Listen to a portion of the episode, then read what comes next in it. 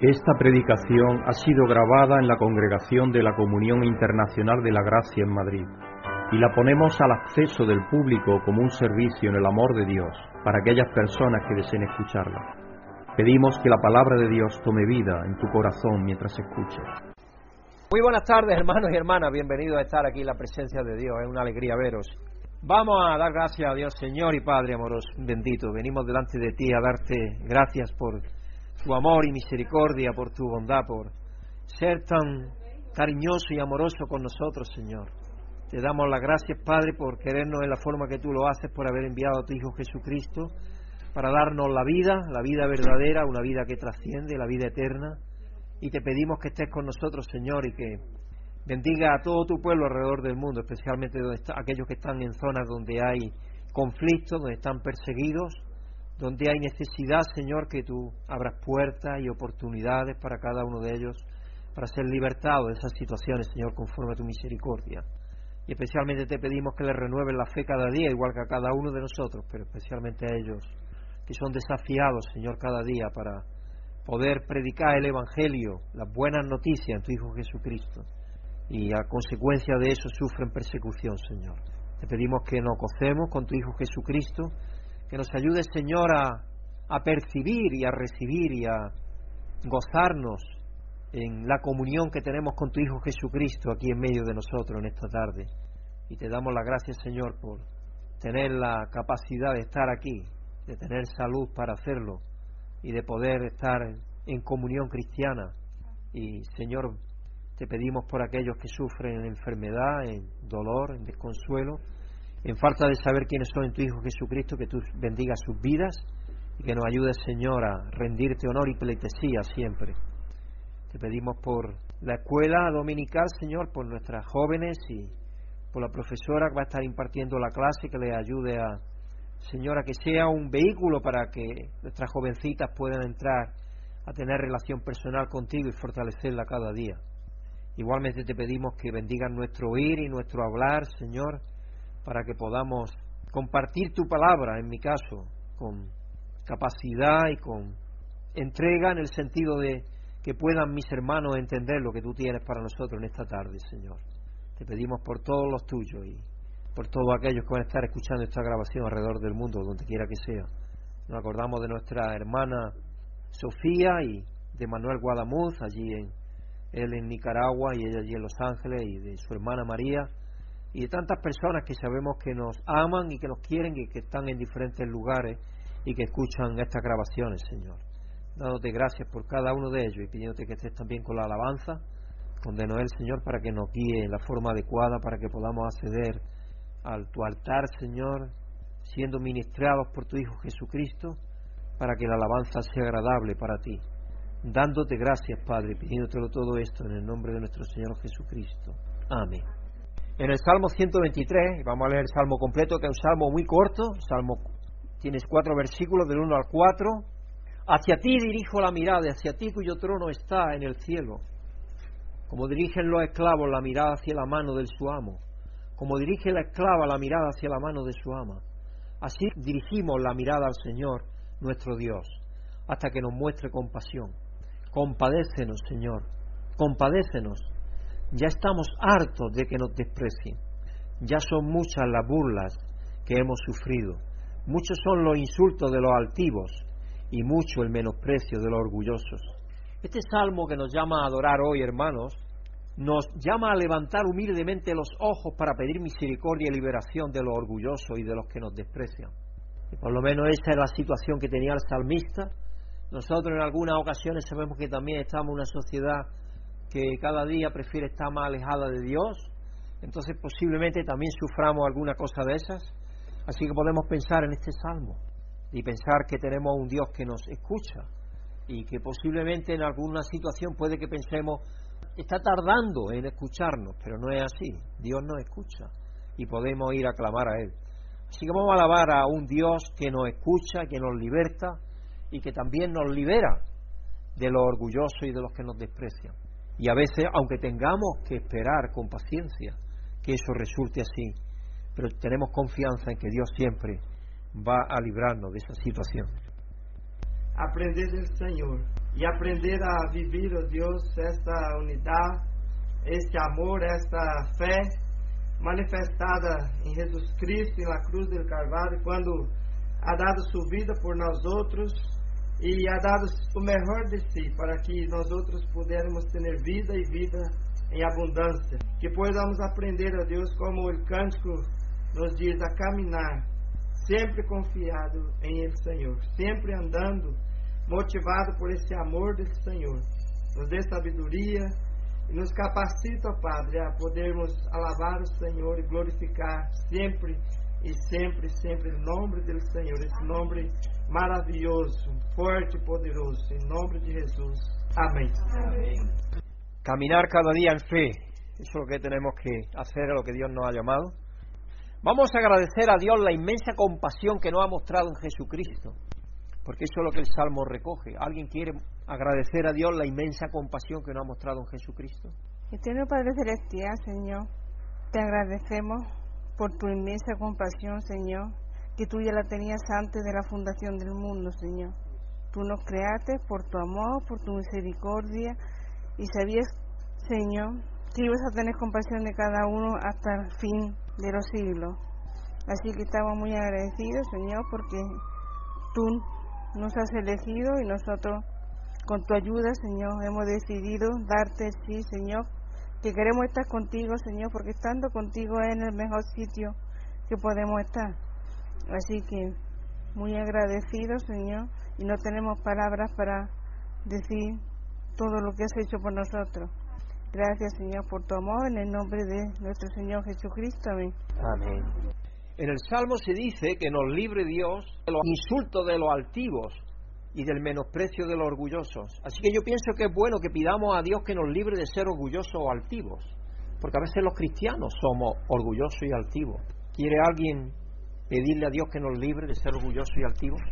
Padre nuestro, Creador de todo cuanto existe y que moras en nuestros corazones, te damos las gracias ante todo por estar todos juntos aquí en armonía, Señor, escuchando tu palabra, viviendo de tu amor.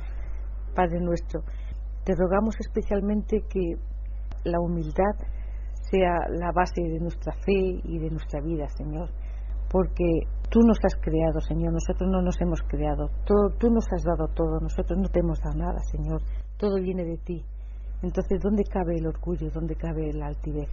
Somos tus hijos, te agradecemos todo cuanto nos das, empezando por la vida, empezando por los alimentos, por la salud, por todo cuanto tenemos y sobre todo por todo cuanto somos.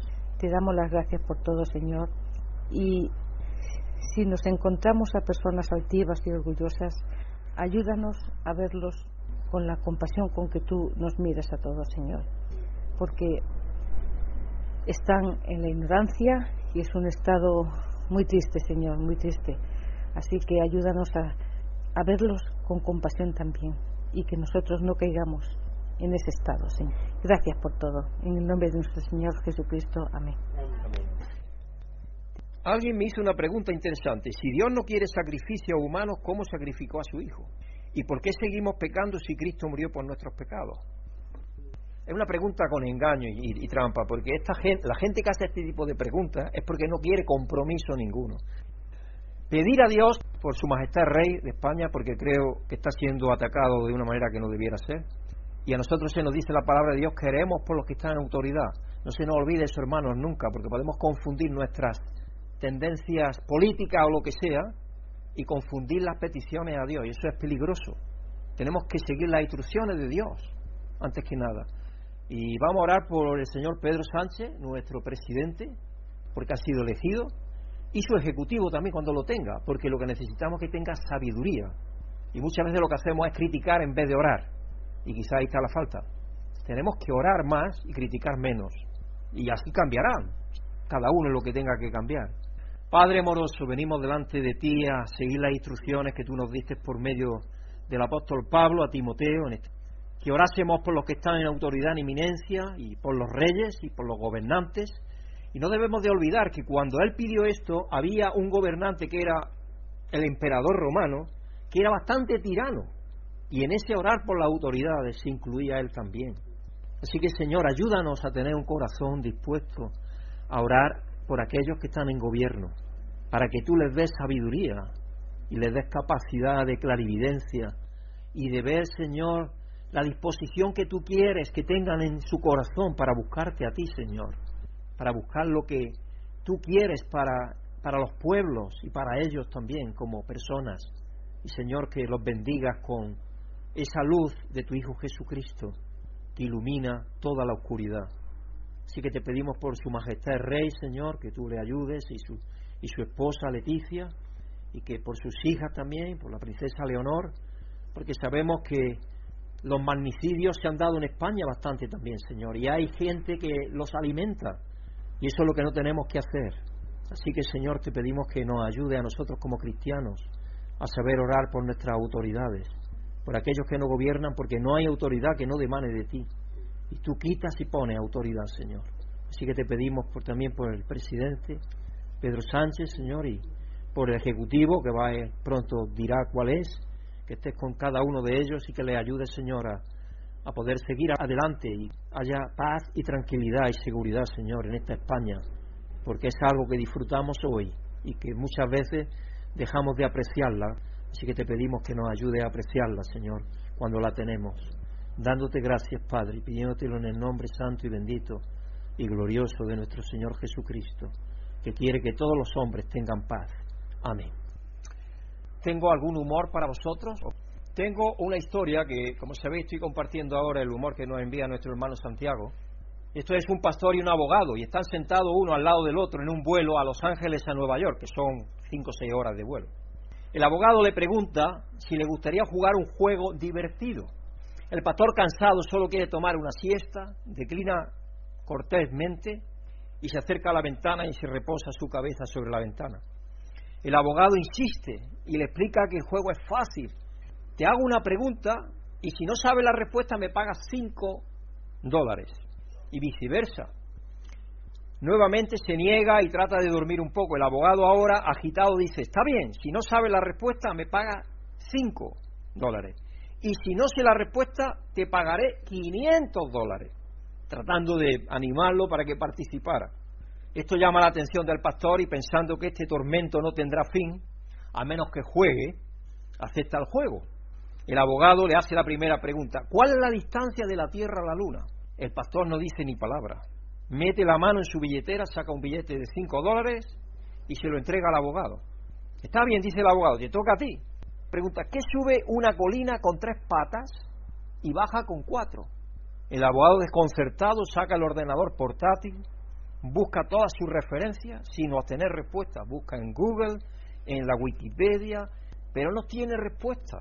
Después de una hora, despierta el predicador y le entrega 500 dólares. El pastor dice gracias y se da la vuelta para dormir un poco más. El abogado, que está más que un poco molesto, despierta al pastor y le pregunta, bueno, ¿cuál es la respuesta? Sin decir palabra, el pastor mete la mano en su billetera y le entrega al abogado 5 dólares y se vuelve a dormir. Esto es un arqueólogo, un pastor y un etomólogo. Conversaban sobre la búsqueda del arca de Noé. Tengo fe en que algún día la encontraremos, opinó el pastor. Estoy de acuerdo, dijo el arqueólogo, pero se necesitará la habilidad y experiencia científica de él, del arqueólogo. Ambos están equivocados, resopló el etomólogo. Puedo garantizar que el arca nunca será encontrada. ¿Cómo puede estar tan seguro de eso? Preguntaron los otros dos. Bueno, si es cierto que Noé incluyó dos animales de cada especie, entonces las termitas se encargaron de no dejar ni rastro de la evidencia. este, este sí está muy bonito. Un taxista indio recogió a un japonés de un, en un hotel. En el camino, una motocicleta Honda adelantó al taxi y el japonés dijo, moto muy rápida, hecha en Japón. Entonces un Toyota adelantó al taxi y el japonés dijo, coche muy rápido, hecho en Japón. Cuando llegaron al destino, la tarifa era de 1.500 rupias, porque estaban en la India. El japonés pensó que el viaje solo costaría unas 500. Le preguntó al conductor por qué el viaje era tan caro. ¿Y qué creéis que el conductor le dijo? Medidor muy rápido, fabricado en India. es bueno que nos riamos por las endorfinas. Y Dios nos ha hecho para que nos riamos mucho El tema de esta semana, hermano, es la preparación para el rescate del Señor. Y la primera lectura está en Jueces 4, 1 al 7, y relata la historia de Débora, una de las juezas, quien enfáticamente entrega el mandato de Dios a Barak, hijo de Abinoam, como la respuesta de Dios a los clamores de los israelitas en el cautiverio, porque sabéis que en aquel tiempo Dios levantó unos jueces y el pueblo de Israel se olvidaba. Y entonces clamaban a Dios y Dios levantaba un juez de nuevo, pero no obedecían y otra vez caían en desgracia y clamaban a Dios y Dios le daba otro juez y pasaba otra vez exactamente lo mismo. Esa es la época de los jueces, que no aprendía Israel nada. El texto en 1 Tesalonicenses 5, 1 al 11, que es el texto que vamos a estar viendo esta tarde como tema central del mensaje, incluye las instrucciones de Pablo de prepararse para el regreso del Señor viviendo en fe, en amor y en esperanza. Y muy apropiadamente eligió de Noel ese himno caminando en fe. La lectura del Evangelio en Mateo 25, 14 al 30, ahí tenemos la parábola sobre los talentos que enfatizan la fidelidad al maestro mientras se espera su regreso. La fidelidad del maestro. Porque es recompensa. Una cosa que nos dice que Él vendrá con su recompensa, nos dice en Apocalipsis. Dios vendrá con su recompensa. Y el título del mensaje de hoy es Volviendo al regreso de Jesucristo. Y la escritura central del mensaje de hoy se encuentra en Primera de Tesalonicenses 5, 1 al 11, y nos la va a leer nuestra hermana Nela. Buenas tardes, hermanos y hermanas. Dios os bendiga a todos los que estamos aquí y a todos los que escucháis esta grabación. La escritura central del mensaje de hoy se encuentra en la primera epístola de Pablo a los tesalonicenses capítulo 5 y versículos del 1 al 11 y dice lo siguiente en la palabra de Dios. Ahora bien, hermanos, no necesitáis que os escriba acerca de tiempos y fechas, porque ya sabéis que el día del Señor llegará como ladrón en la noche. Cuando estén diciendo paz y seguridad, vendrá de improviso sobre ellos la destrucción como les llegan a la mujer encinta los dolores de parto. De ninguna manera podrán escapar. Vosotros, en cambio, hermanos, no estáis en la oscuridad, para que ese día os sorprenda como un ladrón. Todos vosotros sois hijos de la luz y del día. No somos de la noche ni de la oscuridad. No debemos, pues, dormirnos como los demás, sino mantenernos alerta y en nuestro sano juicio. Los que duermen, de noche duermen, y los que se emborrachan, de noche se emborrachan. Nosotros, que somos del día, por el contrario, estemos siempre en nuestro sano juicio, protegidos por la coraza de la fe y del amor, y por el casco de la esperanza de salvación, pues Dios no nos destinó a sufrir el castigo, sino a recibir la salvación por medio de nuestro Señor Jesucristo. Él murió por nosotros para que en la vida o en la muerte vivamos con Él. Por eso, animaos y edificaos unos a otros tal como lo venís haciendo. Muchas gracias, Nela. Hoy tenemos la oportunidad, hermanos, de revisitar un tema que a menudo se descuida, el regreso de Jesucristo. Depende del ambiente, la atmósfera que hay en el mundo, es un, es un tema que se estudia más o menos, porque generalmente muchas veces se utilizan los púlpitos para meter miedo, más que para ver el tema como Dios lo pone en su palabra. Este tema cae dentro de lo que se llama la escatología. La escatología es el estudio de las últimas cosas, de lo que va a suceder en lo último. Se ha usado tanto de este tema y se ha malinterpretado de tantas maneras a lo largo de la historia de la Iglesia que no es sorprendente que muchos eviten hablar de este tema. Suele haber dos zanjas o dos precipicios en los cuales se puede caer cuando hablamos del fin de los tiempos y del regreso de Jesús. Una zanja es la preocupación por los detalles.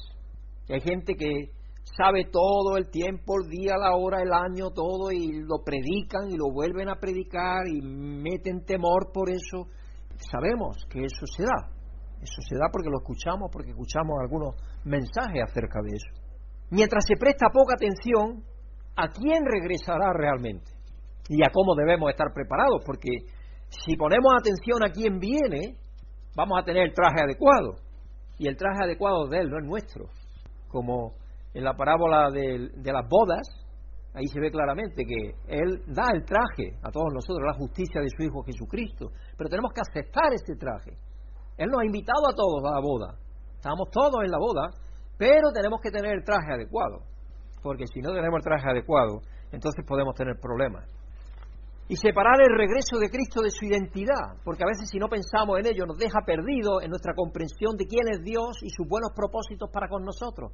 Y entonces pensamos en un Dios iracundo que viene con un bieldo a menos y echarnos al fuego y cosas y tantas imágenes que hay un poco raras y que espero que hoy quede claro un poco que no es así, porque la escritura es muy clara, es, no es así. Hay dos grupos de personas en la escritura y lo primero que tenemos que destacar es eso, que hay dos grupos diferentes. Unos que son los cristianos y otros que son la gente que todavía no, no ha sido convertida, no se ha convertido. Por supuesto, esto a menudo conducirá a presentaciones de regreso de Jesús que equivalen a una descripción aterradora y pesimista del fin de los tiempos. Estoy seguro que todos hemos sido testigos hasta cierto punto de una presentación que te asusta más que te anima. Y se ponen en las portadas de los mensajes o de las revistas o lo que sea armas nucleares y todo lo que puede haber de la imaginación humana, ¿no? De destrucción. sabemos que va a ser una época de destrucción sin duda, pero quizás no. Ahí la escritura dice, cuando digan paz y seguridad, tenemos que pensar bien cuando leemos las escrituras, cuidado. Y eso es lamentable, ya que las presentaciones bíblicas de regreso de Jesús siempre están destinadas a animarnos, animarnos, a darnos ánimo, como veremos en el texto de hoy. La otra zanja en la que podemos caer principalmente como reacción a la primera es simplemente evitar el tema por completo, ignorar el tema, no hablar de él, dar la vuelta. Parece que ese es el enfoque predominante que se adopta a menudo. Así que el texto de hoy nos obligará a abordar este tema que a menudo se descuida y se malinterpreta. Haremos todo lo posible para no introducir ideas preconcebidas sobre el regreso de Jesús. Vamos a ir al texto la mente más en claro, lo posible, lo más posible que tengamos la mente en claro. Dejaremos que el apóstol Pablo hable sobre el tema como lo hace con la iglesia de Tesalonicenses. A medida que lo hagamos veremos que el camino fiel a seguir para comprender el regreso de Jesús el fin de los tiempos y todo lo relacionado con la escatología es evitar ambas zanjas, al permanecer enfocados en el centro de quién es Jesús y lo que ha hecho por nosotros, y finalmente lo que hará por nosotros a su regreso. Al hacerlo recibiremos un gran estímulo. Veamos cómo comienza Pablo. Primera Tesalonicenses 5, 1 y 2.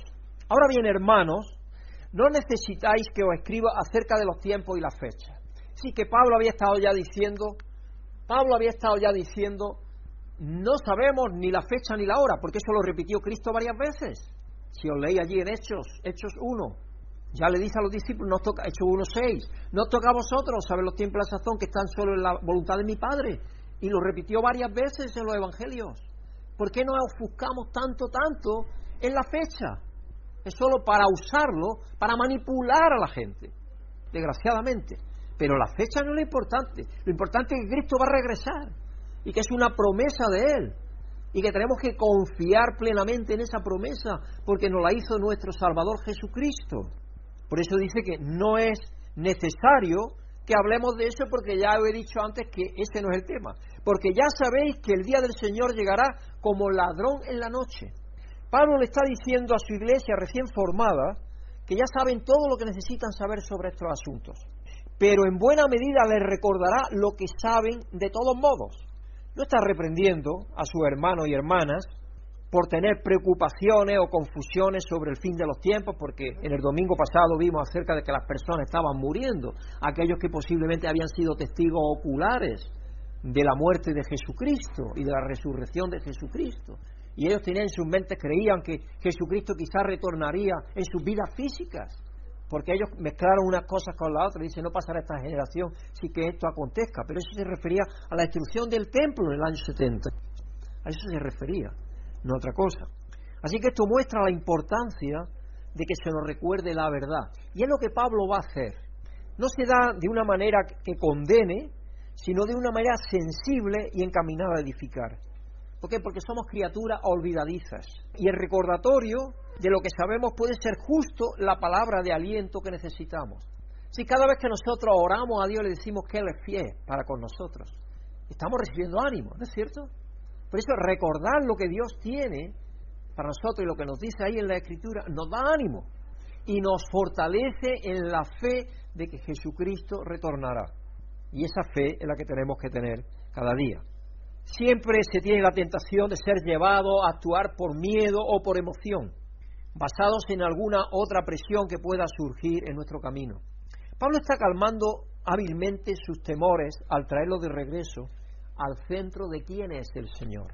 Así que Pablo comienza evitando la primera zanja.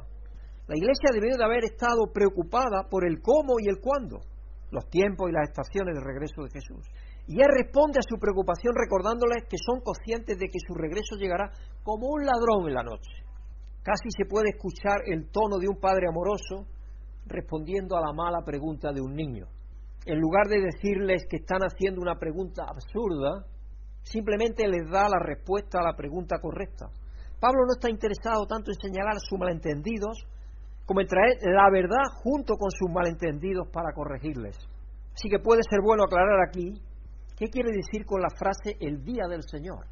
En el Antiguo Testamento, el día del Señor se entendía como un tiempo de juicio para los enemigos de Israel, no para Israel en sí. Sin embargo, en el Nuevo Testamento, como lo usa Pablo, el día del Señor se entiende como el juicio de Dios para el mundo entero, porque toda rodilla se doblará delante del Señor y todos serán resucitados, dice, todos, a juicio. El libro de Hebreos nos dice eso. Todos serán resucitados a juicio. La muerte y después el juicio, dice, para todos.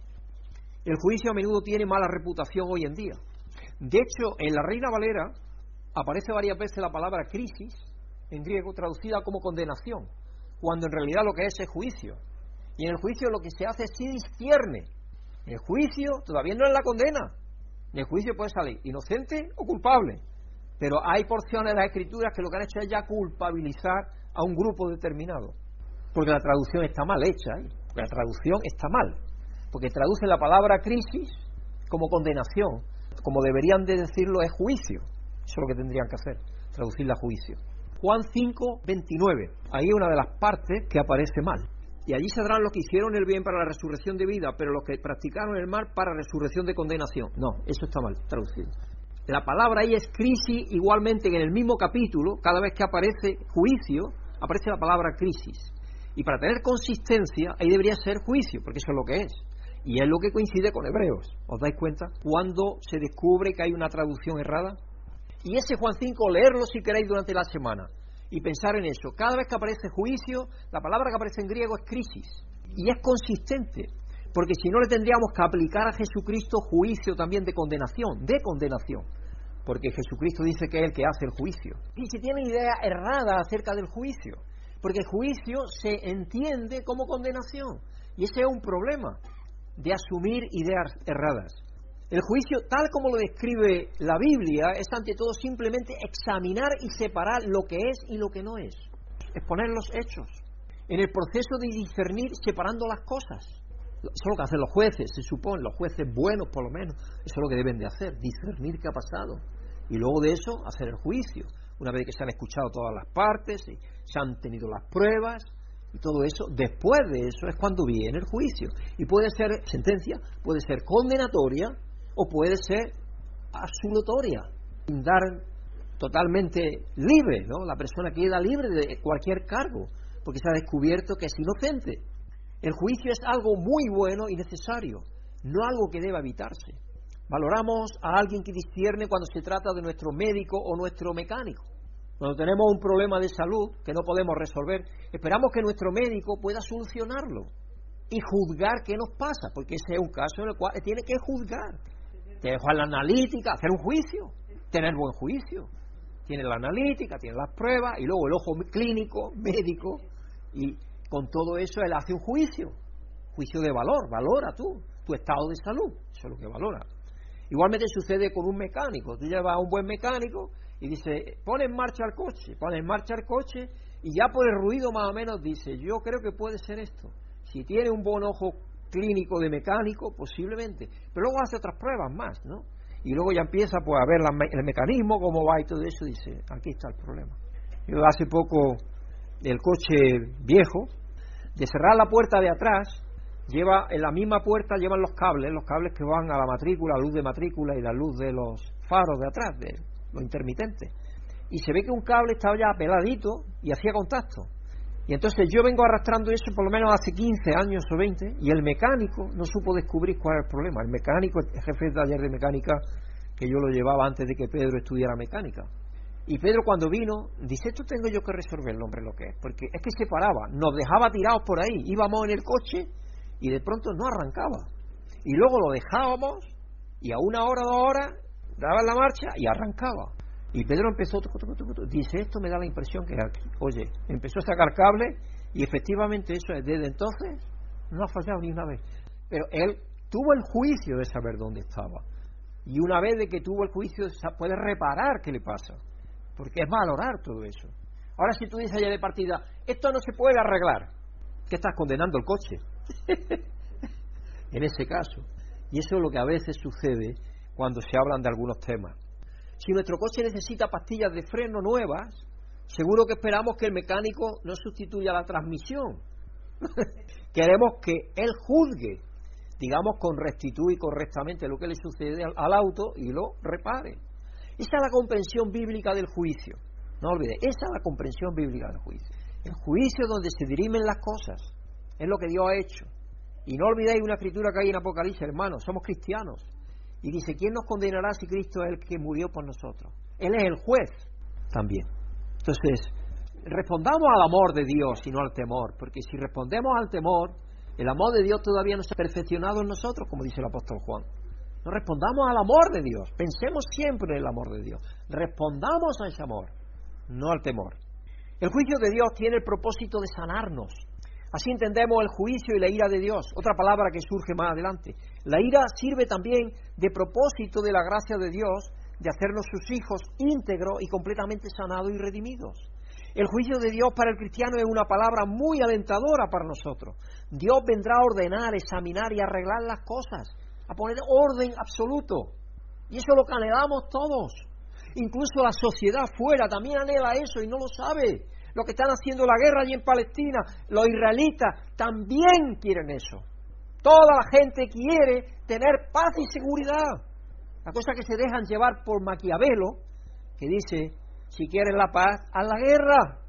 Y eso lo hacen a nivel político, a nivel de todo. Y eso es lo que ocurre, porque no conocen el camino de paz. El camino de paz es de Dios. Y Dios sabe cómo hacer las cosas. Dios vendrá así a ordenar, a examinar y arreglar las cosas. Y eso es lo que podemos esperar que se cumpla plenamente al regreso de Jesús. Cuando Pablo usa la imagen de un ladrón en la noche para referirse al regreso de Jesús, simplemente está diciendo que el regreso de Jesús será inesperado, inesperado. No sabemos cuándo será. Ya soy la parábola que dice también, si el padre de familia supiese cuándo vendría el ladrón, pondría vigilancia y no entraría. Pero no sabemos, y está hablando del mismo contexto, no sabemos, no sabemos cuándo va a llegar el ladrón. Y lo que dice allí es que estemos preparados, siempre. ¿De qué manera estamos preparados siempre? Bueno, vamos a verlo al final del mensaje, no nos adelantemos. Aunque sabemos que regresará, no sabemos exactamente cuándo. No sabemos cuándo. Pablo no está diciendo que sea mejor que actúes con calma, porque Jesús puede regresar y sorprenderte en el harto. Así es como a veces leemos aquí la descripción de las palabras de Pablo. Pero eso no es lo que está diciendo. No está usando ninguna táctica de miedo para meter en el saco a los tesalonicenses. No es eso lo que está haciendo. No, él está diciendo que saben que regresará y eso es un gran consuelo, incluso si no sabemos exactamente cuándo y cómo regresará. El énfasis está en que no sabemos cuándo. Y como no sabemos cuándo, no tenemos que hacer como la Virgen insensata que se durmieron y no confiaron en Dios sino que tenemos que confiar en Dios cada día, cada día, precisamente porque no sabemos cuándo vendrá. Y además porque lo bueno para nosotros, es confiar todos los días en Dios. Porque si confiamos todos los días en Dios nos irá bien. Y eso es lo que queremos para nuestra vida. Sin embargo, este regreso inesperado no será un regreso bienvenido para el incrédulo. ¿Eh? Fijaos que hay dos grupos. Entonces Pablo ahora abordará eso. Primera Tesalonicenses 5.3. Cuando estén diciendo fuera, se está refiriendo a los cristianos, cuando estén diciendo fuera, paz y seguridad, vendrá de improviso sobre ellos la destrucción, como le llega a la mujer encinta los dolores de parto, de ninguna manera podrán escapar. Una vez de que se comienza el parto, sabéis que eso ya es un desencadenante de que el parto viene ya y ahí no hay forma de echarlo para atrás, ya eso adelante. Y así será cómo sucederá eso. Es muy posible que el pueblo que afirma hay paz y seguridad sea una referencia específica al mensaje de la Pax Romana, que en su tiempo era lo que estaba impuesto, en el tiempo cuando los tesalonicenses Pablo le escribe a ellos, del imperio. De hecho, él está prisionero. La Pax Romana era un eslogan durante el gobierno de Roma en el mundo que significaba reivindicar una paz que vendría por pertenecer al imperio romano. Ah, demos la bienvenida al imperio romano porque eso nos va a traer una paz, una seguridad. Es como un eslogan, es una propaganda que el imperio romano, los soldados, las legiones romanas llevaban para que los pueblos se sometieran a Roma. Le hablaban de lo que era la metrópoli, lo que era Roma. Roma era una ciudad muy avanzada para su tiempo. Entre otras cosas tenía canalizados, que eso en eso era tremendamente mm, moderna, igual que era Córdoba aquí porque era también romana y otras ciudades romanas. Una cosa que tenía todas las ciudades del mundo hasta el día de hoy algunas ciudades hay todavía desgraciadamente que tienen las letrinas en las calles. Va por la calle toda la suciedad de la letrina. Imaginaros qué avance. Entonces los romanos eran muy avanzados en algunas cosas. La ley la ley que tenemos hasta casi hoy es ley romana.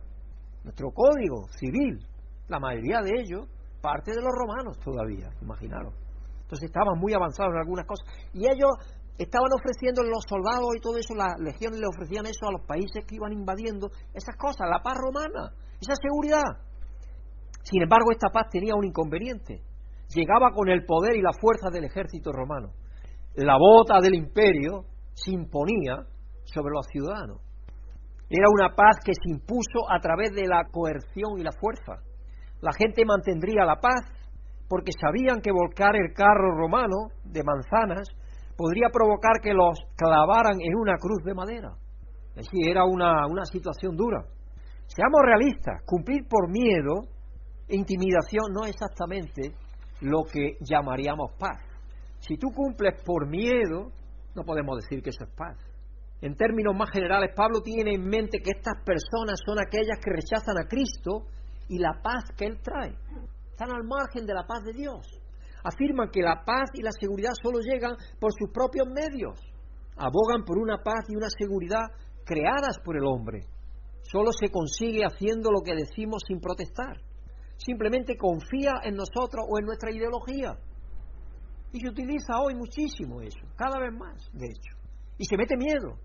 yo, por ejemplo, estaba escuchando el otro día, casi por casualidad fue, en las noticias, no sé dónde era, pero estaba escuchando un meeting de los dos contendientes de Argentina de las elecciones. Y los dos utilizan el miedo como forma de atraer los votos a sí mismos. Y eso lo utilizan muchísimo los políticos.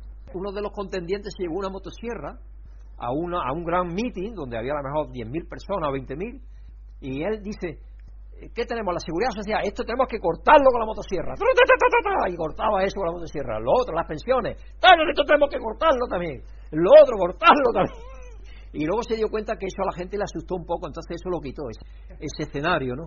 Pero el temor, porque quieren vender ideas que son muy sencillas, populismo, estamos hablando de populismo. A, primera vista, si no analizas, si no analizas, parece muy atractivo, pero no lo es. Y eso es lo que sucedía con los romanos. La paz romana era así, era populismo duro y puro. Simplemente confía en nosotros nuestra ideología. No hay necesidad de confiar en Jesús. De esa manera es una palabra para todos nuestros intentos autosuficientes y esforzarnos por lograr nuestra paz y seguridad separados de Cristo. Eso es lo que el mundo quiere. El mundo no quiere paz con Dios. El mundo quiere la paz de ellos. Y la paz de ellos es la guerra, desgraciadamente. Vemos guerra tras guerra tras guerra. Porque aunque no la veamos en armas, la vemos en atacarse. A mí me duele que, que los presidentes que los diputados se digan las cosas que se dicen tan tremendas y luego que digan que le gusta la fruta. No, no, no, mire usted, no. Era otra cosa que estaba diciendo. Y, hombre, yo creo que una presidenta de una comunidad de Madrid tiene que ser un poco más. Tiene que tener cuidado de lo que dice. Cualquier persona tiene que tener cuidado. Todos, todos los pueden meter en el mismo saco, porque ninguno se salva, desgraciadamente. Y a la gente parece que eso le gusta, a las masas eso le gusta, porque vamos fervorizados por esas cosas porque van a las tripas de las personas, no a la, no a la mente, no a la razón, sino las tripas que yo llamo, las tripas son sentimientos muy arraigados en nosotros. Nuestros sentimientos deben estar arraigados en quién? En Cristo Jesús, en su reino. En eso tiene, pues nosotros somos ciudadanos del reino de Dios, no somos ciudadanos de este reino. Así que Pablo cambia la metáfora. ¿Podemos ser nuestro propio Dios y crear nuestro propio futuro? No. ¿Quién necesita que Jesús regrese? Todos, pero no todos lo admiten. Nosotros sí. Somos conscientes cada día que sin Él nada somos, como dijo el apóstol Pablo, pero con Él todo lo puedo en Cristo que me fortalece. Pablo cambia aquí las metáforas de un ladrón en la noche a dolor de parto con la descripción de destrucción de improviso.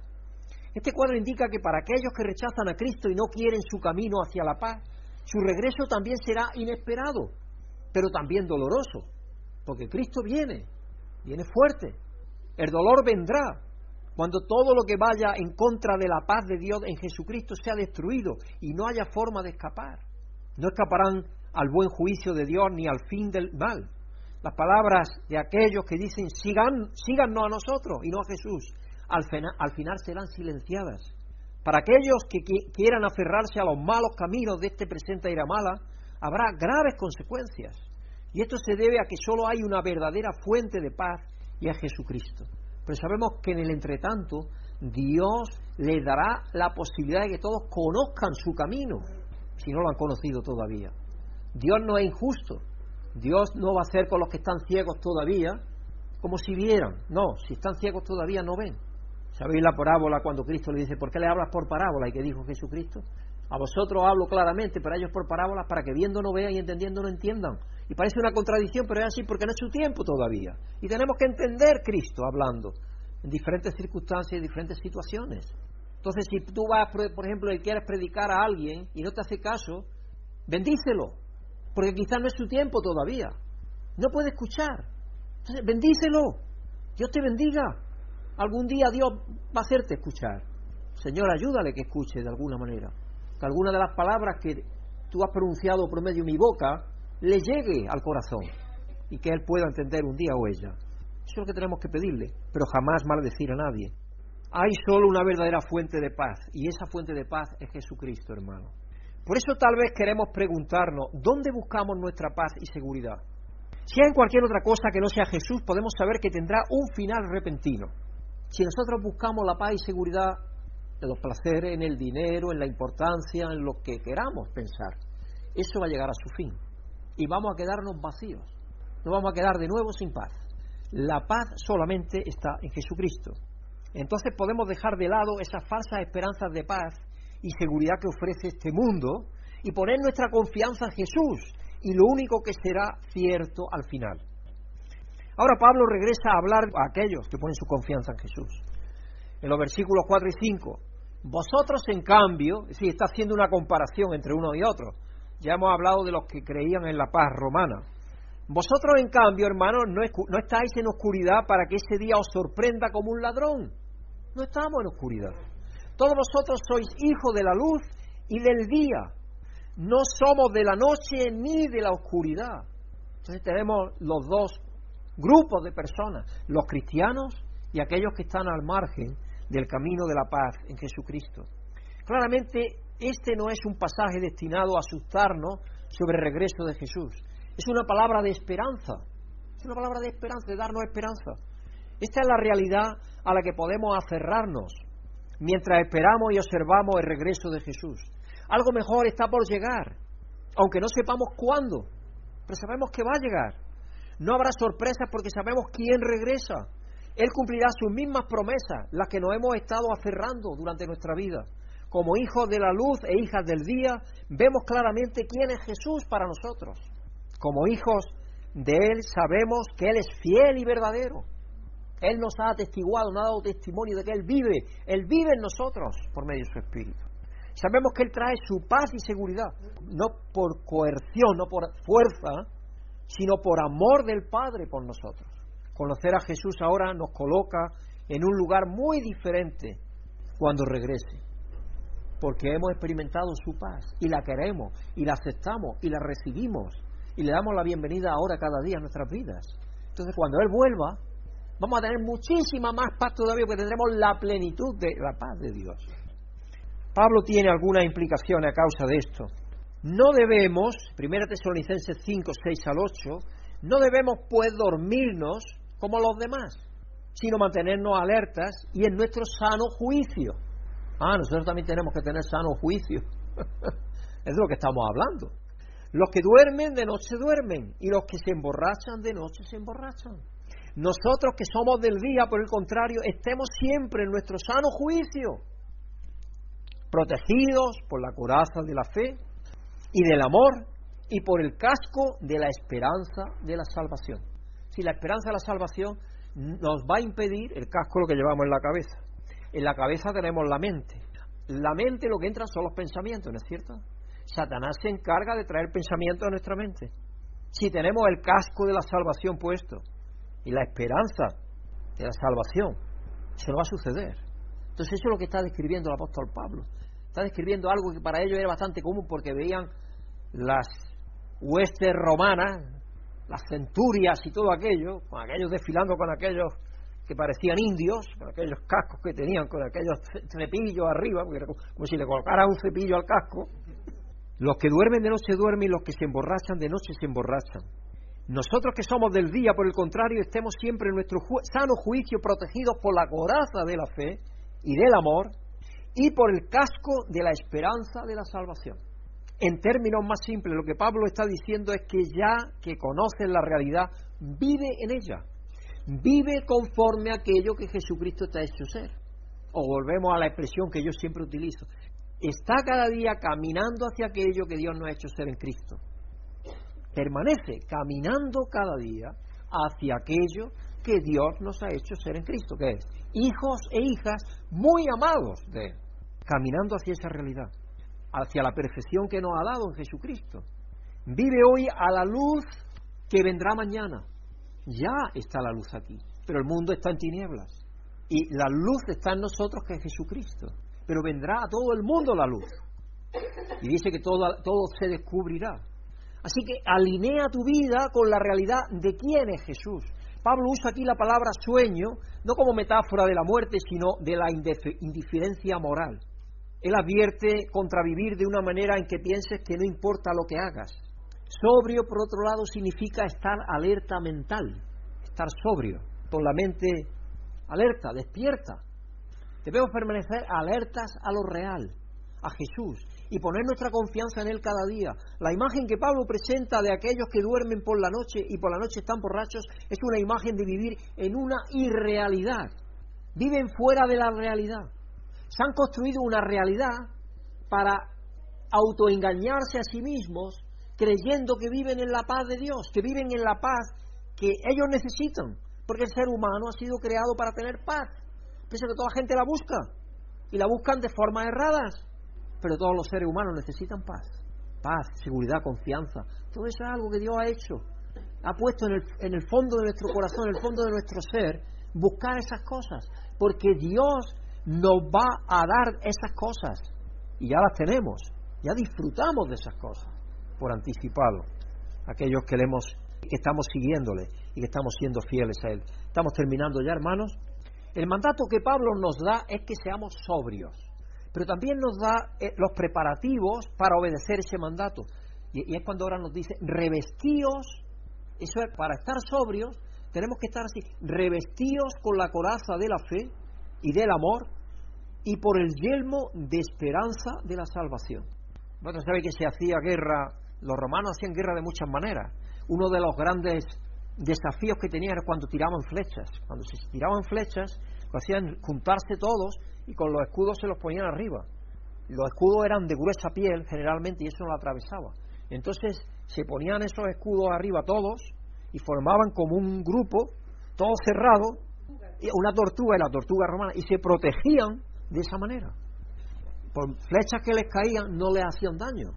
Y luego, si alguien le atacaba con una lanza, con lo que sea, se ponían la coraza, el escudo, y la coraza también era aquí puesta. Ya más moderna. Eso solamente la llevaban los oficiales y todo eso, no todos los romanos la llevaban. Pero Pablo está hablando aquí que nosotros somos hijos de Dios y tenemos la coraza de Dios. Todos somos generales de Dios, todos somos grandes en el ejército de Dios. Y Él nos ha provisto de esa coraza de fe y de amor. Así que Pablo no está, no está diciendo que debamos los supone que ya los tenemos puestos. Somos creyentes, tenemos la coraza de la fe y del amor y el yelmo de la salvación. Eso ya lo tenemos. Entonces, ser sobrio es el mandamiento y vivir según la fe, la esperanza y el amor que se nos ha dado en Cristo en la forma en que vivimos sobrios. La forma en que vivimos sobrios es viviendo como Dios nos dice que vivamos. Igual que el padre que le dice a su hijo que todavía es pequeño, un adolescente y lo que sea, hijo no vaya a beber. Y en Estados Unidos no pueden beber los chicos hasta que no tienen, en algunos estados hasta que no tienen 21 años. Y en otros estados hasta los 18 no pueden beber. Aquí los chicos aprenden a beber muy, muy jóvenes, desgraciadamente. Muy jóvenes. Y eso es lo que nos dice Dios. Dios nos dice, igual que el Padre que nos está diciendo, no bebas, porque eso no es bueno para ti. Y aquí Pablo nos está recordando, vive conforme a lo que te ha hecho ser Dios en Jesucristo. Vive en eso, porque esa es la vida, es la paz, es la seguridad, es la confianza, el estar bien, el sentirte a gusto, el no tener problemas con nadie.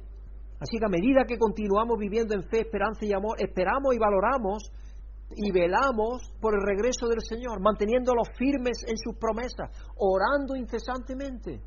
Toda nuestra vida está orientada hacia el cielo, anticipando el regreso de, aquel que nos ha salvado para ser hijos de su reino. Aguardamos ese tiempo con verdadera deseo, con verdadera ansia, porque entonces se va a manifestar la gloria que Dios nos ha dado. ¿Os acordáis de Colosenses 3, 1 al 4? que dice cuando al regreso de Cristo, cuando Él se ha manifestado en gloria, nosotros seremos manifestados conjuntamente con Él en gloria. Ahora nuestra vida está escondida, ¿no? no se ve mucho, pero está ahí. La vida que Dios nos ha dado, la vida nueva. Pablo concluirá con una última palabra de aliento en Tesalonicenses, 1 Tesalonicenses 5, versos 9 al 11. Versículo 9, pues Dios no nos destinó a sufrir el castigo, ¿ah? Dios no nos destinó a sufrir el castigo, sino a recibir la salvación por medio de nuestro Señor Jesucristo. Él murió por nosotros para que en la vida o en la muerte vivamos con Él. Ahí lo que quiere decir es, aunque Él murió por nosotros para que, aunque estemos con vida o hayamos muerto, eso es lo que quiere decir en realidad. Pues si nos leemos el capítulo 4 nos damos cuenta que de eso es lo que está hablando. Porque el capítulo 4 esperaban todavía sobrevivir, entre ellos Pablo, a la venida de Cristo. De eso es lo que está hablando. Por eso animaos y edificaos unos a otros, tal como lo venís haciendo. Así que Pablo está diciendo a los tesalonicenses y a ti y a mí hoy, que no somos objeto de la ira de Dios, no, somos hijos amados de Él, somos importantísimos para Él. Él murió por nosotros, para que no vivamos en temor, sino en amor, esperanza y en fe. Él no tiene como objetivo destruirnos al final, sino que traerá la salvación que viene plenamente con Jesús, quien derramó la ira de Dios sobre todo lo que nos destruye. Él viene a librarnos plenamente del mal y de todo lo que nos deshumaniza, incluida la muerte. Cristo tuvo que morir porque nosotros somos pecadores. Pregunta, ¿por qué tuvo que morir Cristo? Tuvo que morir porque nosotros somos pecadores y estamos separados de Dios. Y para llevarnos a Dios, alguien tenía que pagar la santidad que nosotros no teníamos, porque nosotros no teníamos ninguna, darnos la santidad tenía que ser a base de pagar por nosotros, hacer justicia, la justicia, Dios es justo, porque muchas veces pensamos en la misericordia, la bondad, la benignidad de Dios, pero a veces se nos olvida pensar en que Dios es justo también. Y la justicia de Dios se manifestó en su Hijo Jesucristo. Él murió por nosotros para que la justicia de Dios fuera manifiesta. Esa es la respuesta, parte de la respuesta también tuvo que morir, porque si de otra manera estaríamos muertos en nuestro delito y pecado y nos esperaría la muerte eterna. Punto, no habría más. Sin embargo, Él vino para morir por nosotros y viene a librarnos plenamente del mal y de todo lo que nos deshumaniza, incluida la muerte. Él nos salva por completo y eso es lo que esperamos. Y concluye diciéndonos que debemos continuar animándonos unos a otros e edificándonos unos a otros, con esas palabras de fe, de esperanza y de amor de confianza en el regreso de Jesucristo, de confiar plenamente de que Él volverá. Eso es lo que Pablo está haciendo a recordarle a los tesalonicenses y a nosotros el regreso de Jesucristo. Para nuestro aliento es bueno volver al regreso de Jesús. Hermanos, que mantengamos nuestros ojos atentos a su regreso mientras continuamos orando. Maranata significa el Señor viene. Eso es lo que significa exactamente el Señor viene. Y viene a nosotros. Viene cada día, está aquí en medio de nosotros cuando nos reunimos dos o tres, y a veces no pensamos en ello, está en nuestro corazón y vive por medio de su espíritu, y vendrá en el tiempo que Él tiene determinado a rescatar a toda su creación, a toda, y magnificarse en gloria, porque Él se, se mostrará glorioso, y a nosotros nos mostrará también la gloria que nos ha dado en el Padre. Así que, hermanos, que Dios nos bendiga y nos ayude cada día a pensar en el regreso de Cristo como una esperanza cierta y segura, que nos tiene que alentar a vivir conforme a aquello que nos ha hecho ser en Jesucristo. Vivamos confiando en el amor de Dios, en la confianza de Dios, en la fe de Dios, porque de esa manera vamos a estar siguiendo cada día el camino que Dios nos ha trazado y que nos lleva a la plenitud del reino de Dios, que va a ser hecha realidad al regreso de Jesucristo. Amén. Que tengáis buena semana y que estemos todos bajo la bendición de Dios siguiendo su voluntad. Le vamos a pedir ahora a Lilian, por favor, pasa aquí al frente y nos despide en oración. Padre que habitas en el cielo y en todo lugar, te damos las gracias, Señor, por este día. Gracias por el lindo mensaje que nos ha traído el pastor. Gracias Señor porque cada día más estás hablando a tus hijos y para todos aquellos que, que han querido escuchar hoy, pues a través de todos los medios de comunicación, pues te pedimos por ellos, Señor, que, que sigan adelante, que si no pueden venir a, a la iglesia, pues allí en casa pueden alabar y glorificar el santo nombre tuyo, Padre.